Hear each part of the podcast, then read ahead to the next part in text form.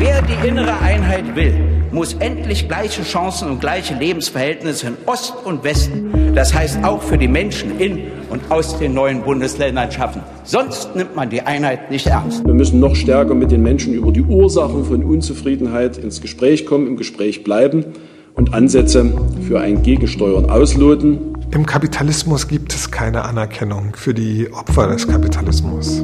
Denn ein gesellschaftliches Auseinanderdriften können und dürfen wir nicht akzeptieren. Tatsächlich ist es so, dass die rassistische Gewalttaten nicht erst mit der deutschen Einheit, wie gerne erzählt wird, zugenommen haben, sondern schon im Prozess der deutschen Einheit selbst.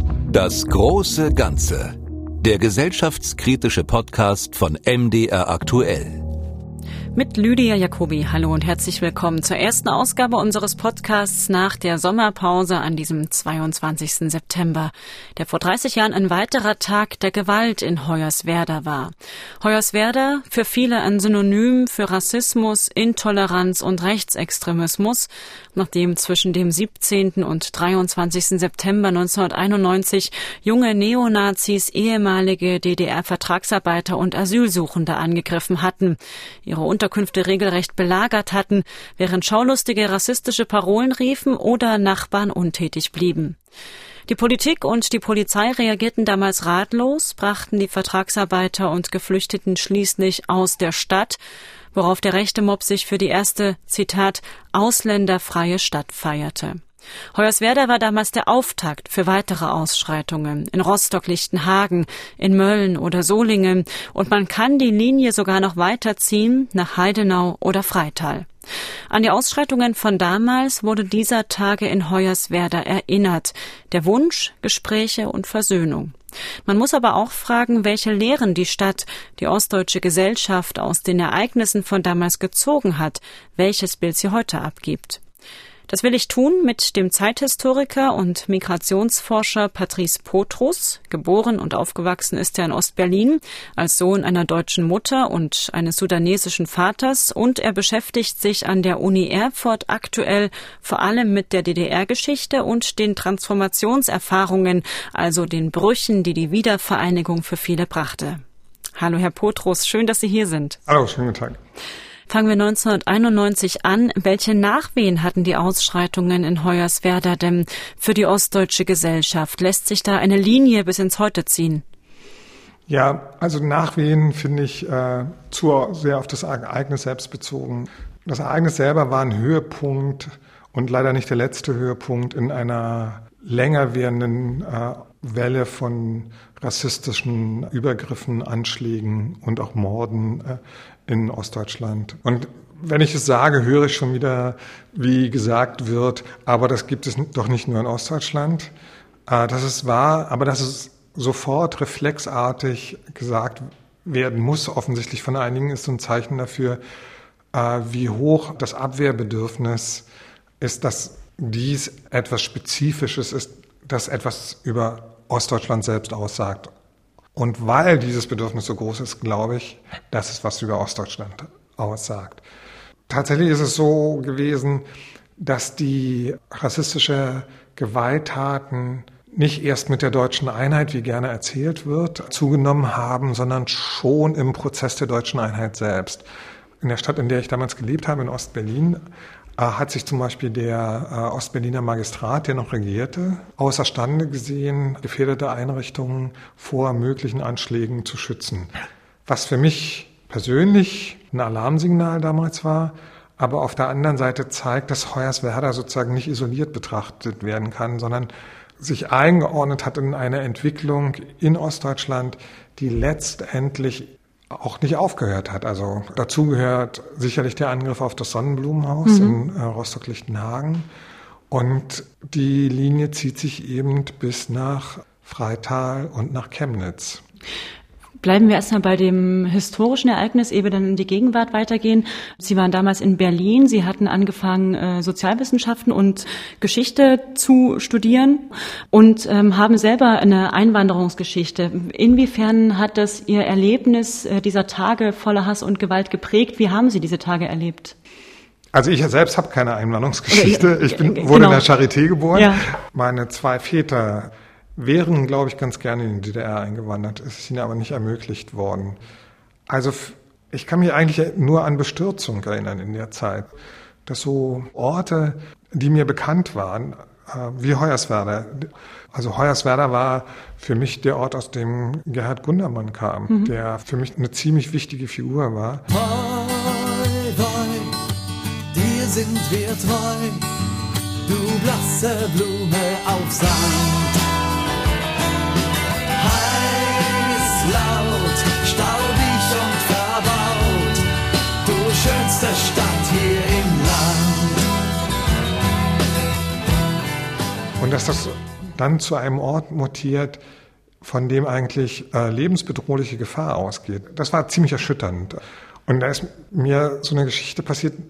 Ich habe mich damals auch versucht, so politisch nach der DDR und nach dem Ende der SED deren Mitglied ich war, mich politisch neu zu orientieren und habe mich dann so versucht, so im Umfeld von gesellschaftskritischen Linken in West-Berlin so umzuhören und auch äh, in so antirassistischen Initiativen, die es alles in West-Berlin ja schon gab. Es gab Leute, die zu der Zeit auch schon sehr kritisch über die Entwicklung in der deutschen Einheit geredet haben, was mich unglaublich verblüfft hat, auch wie klar die es schon artikulieren konnten.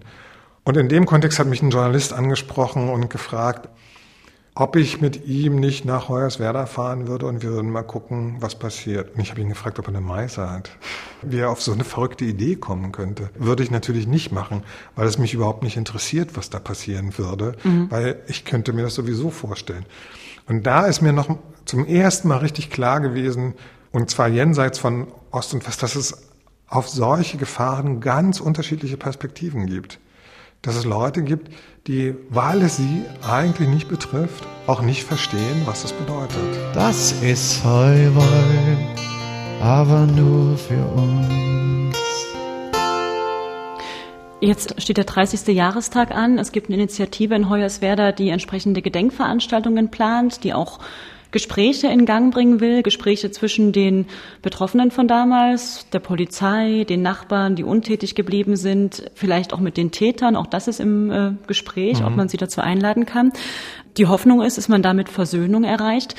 Muss das für die Betroffenen nicht kränkend sein, dass man dafür 30 Jahre gebraucht hat? Tja, das ist eine schwerwiegende Frage, die ich gar nicht eindeutig beantworten kann. Ob es kränkend ist, weiß ich nicht. Ich, ich glaube, dass es vor allen Dingen unbefriedigend ist. Ich denke ohnehin, dass, dass der Begriff der Versöhnung eine Reihe von Problemen mit sich trägt. Ich glaube, dass man wirkliche Versöhnung zwischen Opfern und Tätern, also zwischen solchen starken Kategorien gar nicht herstellen kann. Hm. Und ich habe große Zweifel, dass Leute, die sich heute sozusagen nicht von ihrer Tat distanziert haben, dass die selbst äh, einem Versöhnungsprozess beiwohnen können. Das deutet darauf hin, dass ich glaube, dass bevor man überhaupt von sowas wie Versöhnung sprechen kann, dass mehr geschehen muss. Diese quasi Morgenkreisvorstellung, wir sagen uns alle mal, wer wir sind und kommen dann aufeinander zu. Ich kann mir das in dem einen oder individuell anderen individuellen Fall kann ich mir das vorstellen, weil es sowas schon gegeben hat und auch zwischen Tätern und Opfern ganz anderer Größenordnung. Aber dies sozusagen zu einer Art gesellschaftlichen Dimension zu erklären, da habe ich allergrößte Zweifel, dass es funktioniert. Ich, meine Befürchtung ist, dass die virulenten Konflikte, die sind nicht einfach aus der Welt. Deine grauen Kinder werden groß, werden grüne oder blaue oder gar rot. Eins musst du ins gelbe Elend einziehen, eins sitzt oben im goldenen Berlin. Haben sie uns überall rausgeschmissen, haben es mit der ganzen Welt verschissen. Finden wir Schutz in deinem Beton und trainieren für die Revolution in Highway. Dir sind wir treu blasse Blume auf Sand. Damals reagierten viele Teile der Öffentlichkeit überrascht, dass es zu derlei Pogrom in Ostdeutschland kommen kann, was sich ja bis zur Wiedervereinigung als antifaschistischer Staat verstanden hat. Welchen historischen Nährboden gab es denn hier für den erstarkenden Neonazismus? Hm, das ist ein sehr schwieriges Problem, mit dem ich mich auch sehr lange beschäftigt mhm. habe. Äh, und Was mich in der öffentlichen Diskussion so irritiert, ist, dass die Diskussion da eigentlich auch nicht vom, von der Stelle kommt. Seit ungefähr 25 Jahren wird in derselben Art und Weise diskutiert, und zwar in derselben abwehrenden Art und Weise. Die Behauptung steht weiter im, im Raum, dass der Antifaschismus in der DDR nicht nur sozusagen der Gründungsmythos der SED-Diktatur war, sondern dass es Teil der gesellschaftlichen Verhältnisse war, dass angeblich jeder davon beeinflusst war. Und das glaube ich einfach nicht. Unter anderem, weil die Evidenzen dagegen sprechen. Eines, was dagegen spricht, ist, dass von Anfang an vor der Entstehung der DDR noch in der sowjetischen Besatzungszone die SED sich stark darum bemüht hat, mit der Mehrheitsbevölkerung keinen Konflikt über ihre Beteiligung am Nationalsozialismus zu suchen. Das hat eine, und vor allen Dingen von den sowjetischen Besatzungsbehörden anfangs sehr rigorose Säuberung von Teilen der öffentlichen Verwaltung gegeben. Aber das wurde unter anderem auch dadurch beeinflusst, dass die öffentliche Verwaltung in einem staatssozialistischen Herrschaftsmodell eine viel geringere Bedeutung hat als zum Beispiel in einem demokratisch-föderalen Staat wie der Bundesrepublik, sondern die Partei selber Großteile der Funktion von öffentlicher Verwaltung übernommen hat. Mhm. Und der Modus, der dabei, ob nun bewusst oder unbewusst entwickelt wurde, war zu sagen, wenn ihr loyal zur Partei seid, dann droht euch keine Gefahr aus eurer Vergangenheit. Und das ist die Etablierung eines Tabus gewesen. Es gab sogar im Wahlkampf zu den Landtagswahlen in Mecklenburg-Vorpommern, glaube ich, so einen Ausspruch von Walter Ulbricht 1946, die SED, der große Freund der kleinen Nazis. Die schwierige Frage, die ein autoritär-diktatorisches Regime wie die, die SED-Herrschaft eigentlich ja sich hätte stellen müssen, was sozusagen für Eigenschaften braucht es eigentlich, was für Charaktere, um sowas wie die nationalsozialistische Diktatur zu ermöglichen. Und das ist eben nicht allein die Frage nach den Verbrechen des Nationalsozialismus, sondern nach Beteiligung und Disposition von Einzelnen. Und solche Debatten sind in der DDR nie geführt worden. Und das wäre mein Hauptsatz. Es hat keine Stunde Null in Ostdeutschland gegeben. Das Vergangene ist nicht tot. Es ist nicht einmal vergangen. Wir trennen es von uns ab und stellen uns fremd. Christa Wolf liest aus ihrem Roman Kindheitsmuster, erschienen 1976. Drei Jahre später spricht sie im DDR-Rundfunk über ihre Motivation für dieses Buch über den Faschismus in uns. Ich habe es wirklich geschrieben für mich, weil ich äh, wusste, ich fühlte es, dass ich sehr vieles über diese Zeit verdrängt hatte, nicht mehr wusste und nicht mehr wissen wollte. Und es zeigt sich, wenn man als Autor später daran geht, 20 Jahre, 30 Jahre später, dass äh, sich dann tiefere, andere Strukturen psychologischer Art zum Beispiel äh, herausstellen, in die sich diese Zeit verkrochen hat, auch in einem selbst. Und während man so ein Buch schreibt, ertappt man sich dabei bei Verhaltensweisen, wo man sich fragt, woher kommt denn das? Und äh, ich wurde also aufmerksamer, zunächst auf mich selbst, das ist anstrengend natürlich, aber man wird dann aufmerksamer auch äh, auf das Verhalten anderer Leute. Es gab die Möglichkeit eines Schwenks sozusagen von, äh, von dem Glauben an die Mission des völkischen Staates hin zum Glauben an die Mission des sozialistischen Staates. Ich persönlich habe das relativ früh bemerkt, dass Leute, die so damals zur Zeit der deutschen Einheit so alt waren, wie ich jetzt bin, damals mir die treue SED-Genossen waren, die dann ganz offen sagten, ein zweites Mal will ich mich nicht geirrt haben. Und dann gibt es eine gesellschaftliche Praxis des Rassismus, die in der DDR existierte, ohne dass die offenkundig wurde. Weil Wie äußerte die sich? Na, Gewalttaten, mhm. rassistische Gewalttaten hier in Erfurt hat es über mehrere Tage Mitte der 70er Jahre pogromartige Ausschreitungen gegenüber algerischen Vertragsarbeiterinnen mhm. gegeben. Hier in der Stadt ist es im Bewusstsein der Erfurterinnen präsent. Man kann die Leute ansprechen und die erinnern sich daran. Mhm. Aber insgesamt als eine Art gesellschaftliches Phänomen, ob dann später in Merseburg oder auch an anderen Orten, äh, äh, hat es nicht gegeben, weil es kein Gegenstand öffentlicher Auseinandersetzung war, kam. Und nach 1990 schon und immer wieder, das ist auch, was mich so frustriert, wird sozusagen eine Perspektive eingenommen, da wir es nicht wussten, hat es das auch nicht gegeben. Mhm. Und das ist das Gegenteil von historischer Aufklärung. Das ist sozusagen eine neue Mythologisierung der Verhältnisse. Und in gewisser Weise ist es so, dass äh, manche auch aus Westdeutschland äh, Funktionsträger sich genau auf diese gesellschaftliche Atmosphäre aufgesetzt haben. Gesagt haben, hier ist eigentlich alles in Ordnung. Die Störenfriede kommen von außen. Die Lösung des Problems, und das führt direkt nach Hoyerswerda, die Lösung des Problems ist, dass die scheinbaren Störenfriede den Platz zu verlassen haben. Mhm. Und das ist ein hohes Element von Kontinuität und führt in gewisser Weise nicht nur nach Rostock-Lichtenhagen, sondern auch nach Mölln und Solingen und zum Asylkompromiss von 1993.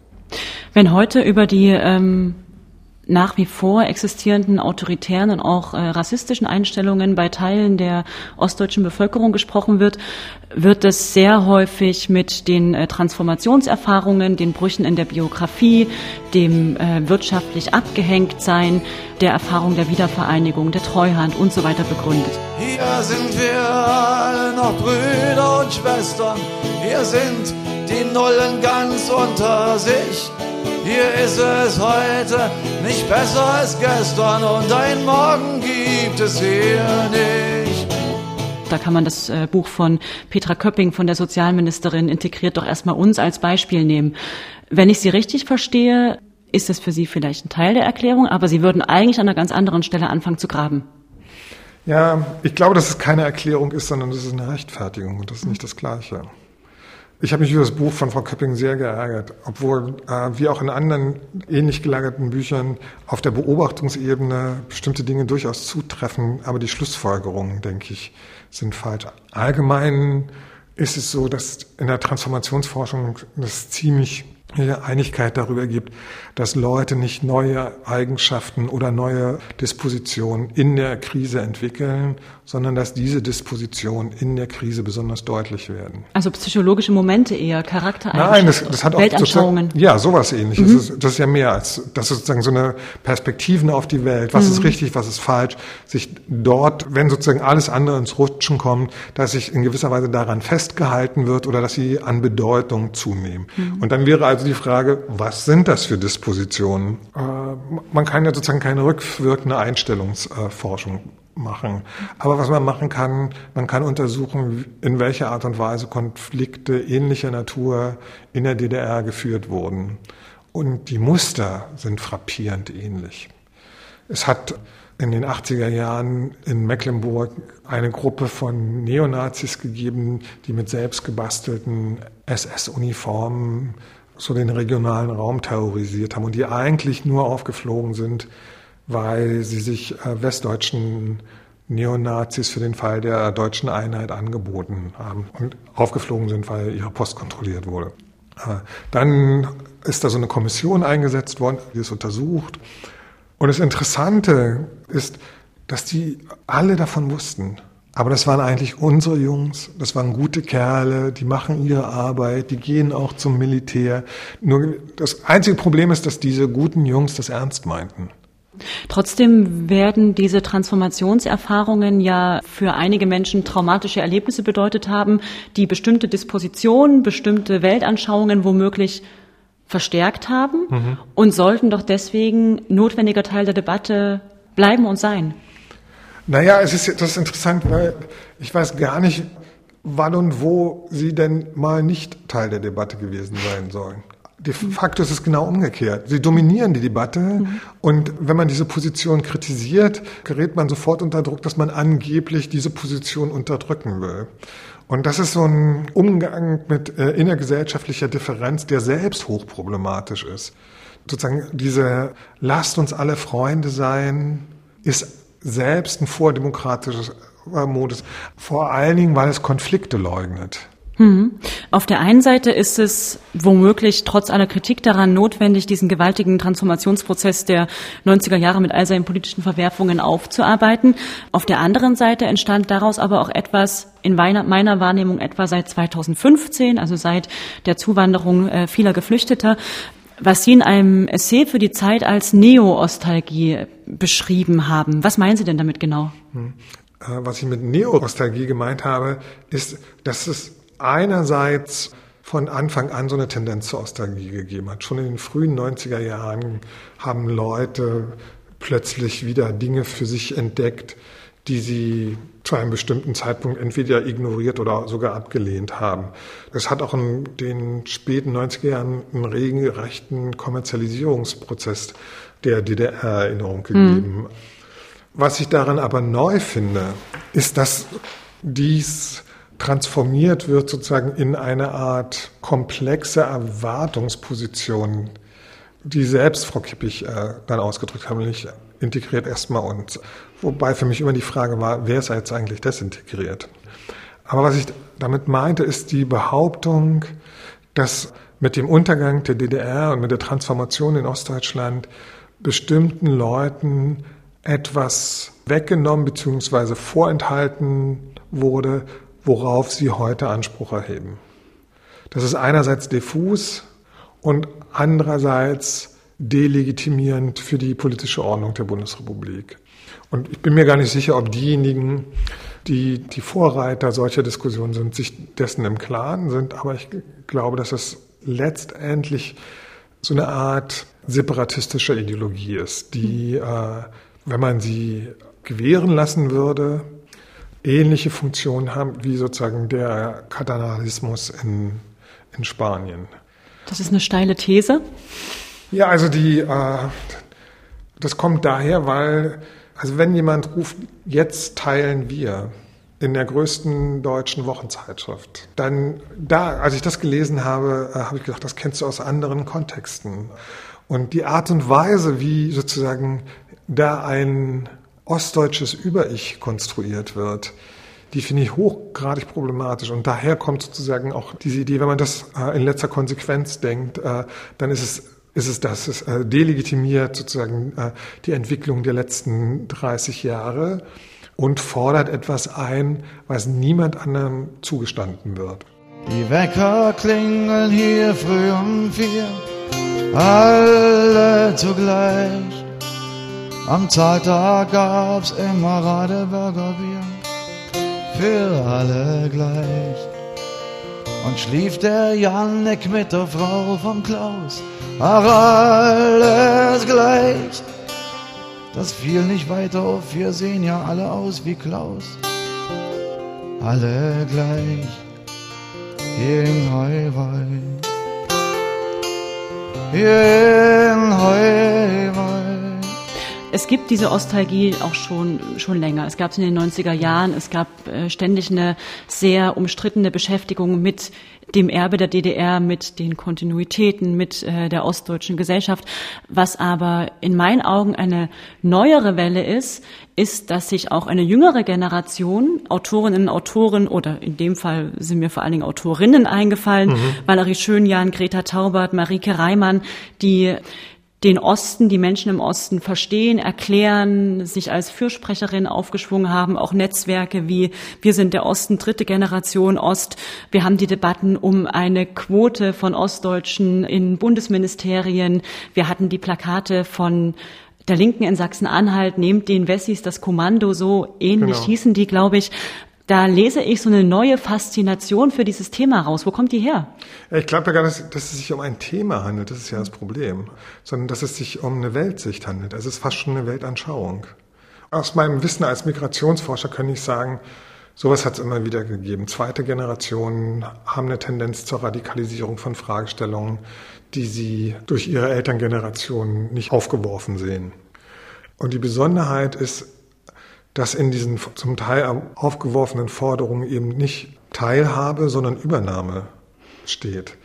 Und dann wird ein, sozusagen ein Begriff von Repräsentation vorgestellt, der sich eben nicht an der repräsentativen Demokratie orientiert, sondern der behauptet, dass sozusagen ein ethnisierter Repräsentationsbegriff, nämlich die Repräsentation von Ostdeutschen zugleich zu einer Stabilisierung der Verhältnisse in Ostdeutschland beitragen will. Und das halte ich für einen Trugschluss.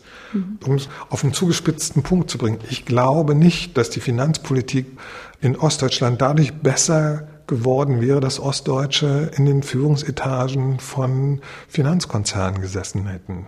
Die Benachteiligung, die es an manchen Stellen gibt, lässt sich aber nicht wegdiskutieren, was das unterschiedliche Rentenniveau angeht, die unterschiedlichen Lohnniveaus, die nicht gleichermaßen Westdeutsche und Ostdeutsche auf, äh, in Führungsetagen. Ist das nicht was, was, ich, äh, was man aufheben muss? Ja, das Rentenproblem ist tatsächlich sehr ernst. Ich glaube nicht, aber nicht, dass es sich geändert hätte, wenn Frau Kippich im Bundesvorstand der Bundesversicherungsanstalt gesessen hätte. Das ist das Problem. Und dazu gehört auch, tatsächlich ist es so, äh, dass es in, in mittel- und osteuropäischen Staaten superreiche Leute gibt die sozusagen an der Transformation extrem reich geworden sind und die trotzdem äh, dieselbe äh, Herkunft haben wie all diejenigen, die äh, die Verlierer dieser Transformation sind. Das hat aber die Transformation nicht moderater äh, werden lassen. Was sozusagen einen Zweifel bei mir herbeiführt, dass, dass sozusagen mehr Ostdeutsche in Führungsetagen von Großunternehmen mehr Gerechtigkeit herbeiführt. Die Rentenfrage ist übrigens vor allen Dingen eine politische Frage immer gewesen. Und da sei darauf verwiesen, dass die Partei, die über Jahrzehnte von den Ostdeutschen mehrheitlich gewählt wurde, für diese Rentenentwicklung verantwortlich ist. Hm. Und schließlich ist Ostdeutschsein keine Charakterfrage. Deswegen glaube ich auch nicht, dass sozusagen diejenigen, die in Spitzenpositionen von Großunternehmen äh, aufsteigen, einen menschenfreundlicheren Kapitalismus herbeiführen. Auf der anderen Seite ist es so, es gibt zum Beispiel in Jena ein extremes Ungleichgewicht der Besetzung von Stellen im Justizapparat. Also wenn es eine Situation gibt, dass Richter, Schöffe, Staatsanwalt und Verteidiger nicht aus Thüringen kommen, aber der Angeklagte, dann ist es zumindest auf der symbolischen Ebene ein, ein, Problem. ernstes Problem. Dieses Problem kann man aber nicht dadurch lösen, dass man sozusagen Umbesetzung führt, sondern man muss die, zuerst die Frage beantworten, wie ist das eigentlich dazu gekommen? Und eine Antwort wäre, weil hier in Thüringen nicht genug ausgebildet wird, weil hm. es nicht genug ausreichend finanzierte juristische Fakultäten gibt, weil der öffentliche Dienst in Thüringen immer noch anders bezahlt wird als zum Beispiel der öffentliche Dienst in Hessen. Das verweist darauf, dass es sich sozusagen eigentlich um eine viel komplexere Entwicklung handelt, als zu sagen, dies ist alles nur eine Übernahme gewesen. Und mhm. selbst die Übernahme, die keine feindliche war, darauf sei nochmal verwiesen, sondern eine war, die mit Jubelfeiern und mit Mehrheitswahlen, 1990 ist dreimal in Ostdeutschland gewählt worden und immer mit fast identischen Ergebnissen. Das ist sozusagen nicht ohne das Zutun der Mehrheit der Ostdeutschen äh, möglich gewesen. Und deswegen finde ich einen Diskurs, der sozusagen ganz darauf äh, abhebt, dass sozusagen die Westdeutschen, wer auch immer das sein soll, sozusagen dafür die Verantwortung tragen. Das ist eine Form von Externalisierung. Und dies nicht sehen zu wollen, sondern exorbitante Förderansprüche erneut zu stellen, das ist das, was ich mit Neo-Ostalgie meine, die sozusagen sich in gewisser Weise von dem Prozess, wie es in die Situation gekommen ist, abtrennt. Und das kann zu so einer Art separatistischen Bewusstsein führen. Und das finde ich hochproblematisch. Was sich dann äußert in Sätzen wie ähm, denen des Journalisten Thilo Mischke, der auf der Seite vom Netzwerk Wir sind der Osten schreibt, äh, wenn die Bayern das dürfen, sich als Volk zu verstehen, dürfen die Ossis das ja wohl auch. In der Tat. Diese Fürsprecher und Fürsprecherinnen oder Vertreter und Vertreterinnen der Neo-Ostalgie, die jungen Autoren, Autorinnen, die ich genannt habe, die tun das ja aus einem sehr hehren Motiv heraus. Sie wollen dem Image oder auch der Wahrnehmung des Ostens, die man in überregionalen Medien, die man häufig äh, ja in der Öffentlichkeit wahrnimmt, nämlich der braune Osten, dem wollen sie was entgegensetzen und zeigen, dass die Gesellschaft viel vielfältiger ist, dass eine ganze Vielzahl an verschiedenen politischen Meinungen, Personen, kreativen Köpfen hier lebt. Ist das nicht ein was, was man auch positiv hervorheben kann? Ah, ja und nein. Natürlich kann man das. Und eigentlich geschieht es die ganze Zeit. Es, ich kann mich an Karl den letzten drei Jahrzehnten an keine Periode erinnern, wo das nicht stattgefunden hätte. Aber immer mit der Attitüde, aber sonst passiert es ja nicht. Man kann auch sagen, jetzt werde ich zugespitzt. Ostdeutsche Identität ist auch ein Geschäftsmodell. Damit kommt man in die Talkshows, damit kann man Bedeutung auch jenseits der Empirie erlangen. Auf der anderen Seite ist es aber auch eine Form der Betonung einer gesellschaftlichen Wirklichkeit bei Ignoranz gegenüber einer anderen Wirklichkeit. Und das Bunte und das Braune existieren gleichzeitig. Und die interessante Frage ist ja, wieso? Wieso? Ist, ja, wieso ist sozusagen die Gesellschaft einerseits so vielfältig und ist auf der anderen Seite rassistisches und auch antisemitisches Denken äh, so präsent? Und eine Antwort ist, weil es eine Kontinuität der Abwehr solcher Wirklichkeitstatbestände gibt. Das sozusagen, und das führt direkt zurück nach Hoyerswerda. Wenn man sich die Stellungnahmen der, äh, der verantwortlichen Kommunalpolitiker aus der Zeit die haben genau diesen Erklärungsmodus gehabt. Hoyerswerda ist bunter, das alles auf darauf zu reduzieren, tut den Menschen Unrecht. Und meine Frage wäre, warum wehren sich nicht mehr Leute für diese Mitinhaftnahme? wenn es so bunt ist, wieso ist es dann so schwer, sozusagen diese Position, dass es sich um ein echtes Problem handelt, denn auch tatsächlich zu artikulieren? Mhm. Und ich äh, kann sagen, wo, warum es unter anderem so, damals so schwer war. war. Unter anderem Landesvater Biedenkopf allen über den Kopf streichelte und so schlimme braune Jungs seid ihr gar nicht. Und das ist das Beste, was den Nazis passieren kann. Das brauchen sie. Deine grauen Häuser werden nicht bunt, wir reiben uns an dir nur die Pinsel bunt. Deshalb gucken wir nicht mehr auf die Wände, sondern den Leuten auf Gesichter und Hände. Deshalb, dass wir Augen haben, die sich nicht ablenken lassen von Fassaden. Deshalb können wir nie voller Andacht stehen. Nein, wir müssen immer dahinter sehen wie in Hi Boy. Dir sind wir treu blasse Blume auf Sand. Heiß, laut, staubig und verbaut, du schönste Stadt hier im Land. Jetzt sagt die äh, Integrationsforscherin, die ähm, Chefin vom Berliner Institut für empirische Integrations- und Migrationsforschung, Naika Forotan, ähm, dass Ostdeutsche und Muslime ähnliche Stigmatisierungserfahrungen gemacht hätten. Hat das mit einer Studie unterlegt, hat also entsprechende Beweise, Nachweise auch geliefert. Sie haben danach entgegnet, dass solche Vergleiche letztendlich wieder Rechtsradikalen in die Hände spielen würden, von denen man sich ja nach Hoyerswerda, nach Chemnitz, nach Freital abgrenzen wollte. Das müssen Sie mal genauer erklären. Also ganz allgemein gesagt ist es, weil es so eine Art Opfernarrativ konstruiert. Das Problem dabei ist unter anderem, dass es sich um hoch, äh, was sie da anführt, um hoch aggregierte Massendaten handelt.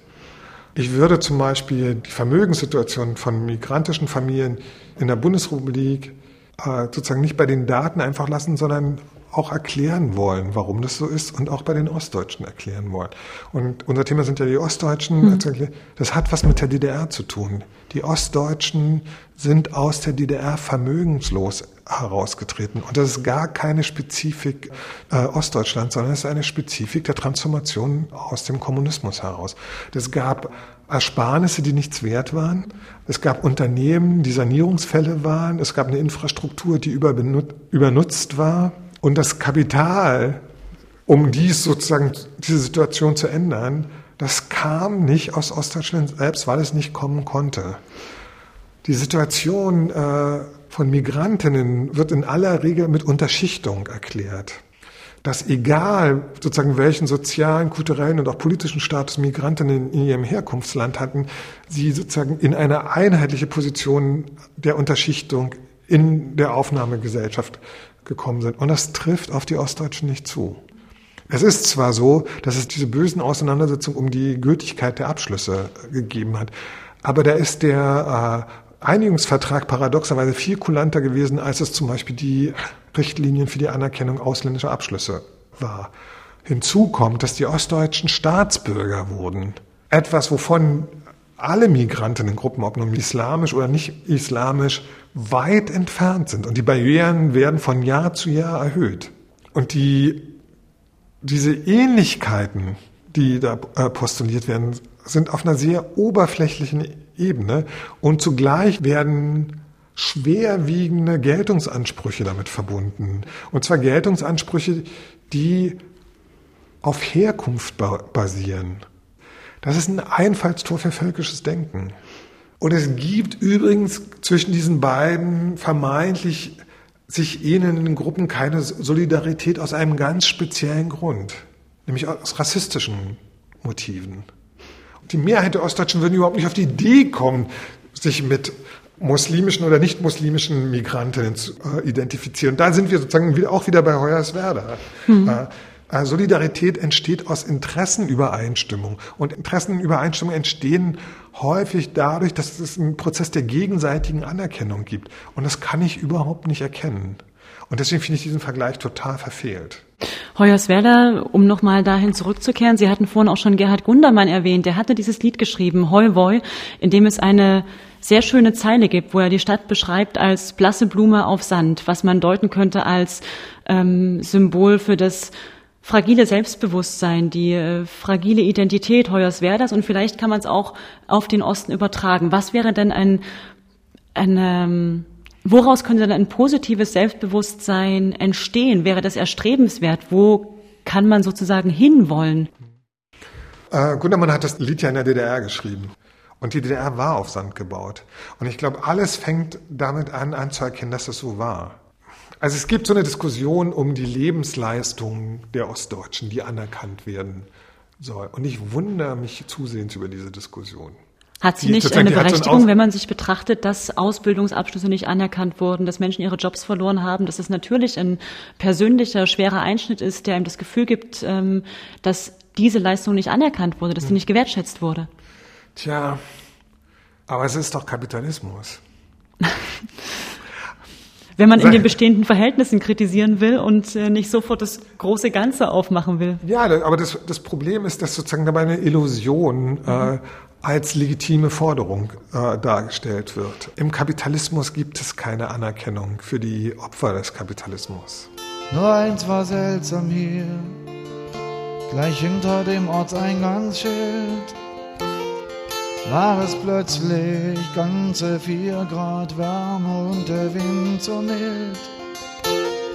Ich riss mein Helmvisier hier immer weiter auf, weil ich nicht mehr so froh. Du lachtest hinter mir und die Kinder krochen kichernd unter der Seitenwagenplane vor. Im Kapitalismus gibt es keine Anerkennung für die Opfer des Kapitalismus. Und zu behaupten, man könne das machen durch eine spezifische ethnisierende Identitätspolitik, die eben auch die innergesellschaftliche Differenz, die es in Ostdeutschland sehr wohl auch immer gibt, und das war mein Argument auch damals in der Zeit, die es von Anfang an gegeben hat und sich nicht erst jetzt äh, hergestellt hat, die überwölben zu wollen, so nach dem Motto, ich kenne keine politischen, kulturellen, sozialen Differenzen mehr, ich kenne nur noch Ostdeutsche. Das halte ich sozusagen einerseits politisch für eine Sackgasse, aber für eine hochproblematische. Und andererseits frage ich mich, brauchen wir das eigentlich? Ich glaube nicht, dass es nötig ist, sozusagen eine gemeinsame ostdeutsche Identität zu haben, weil es gibt Leute, mit denen will ich nichts zu tun haben in Ostdeutschland. Und das sind Nazis und Rassisten und Antisemiten. Mit denen habe ich nichts gemein. Ich will. Aber so ein halt, gemeinsames Wertefundament? Eben nicht.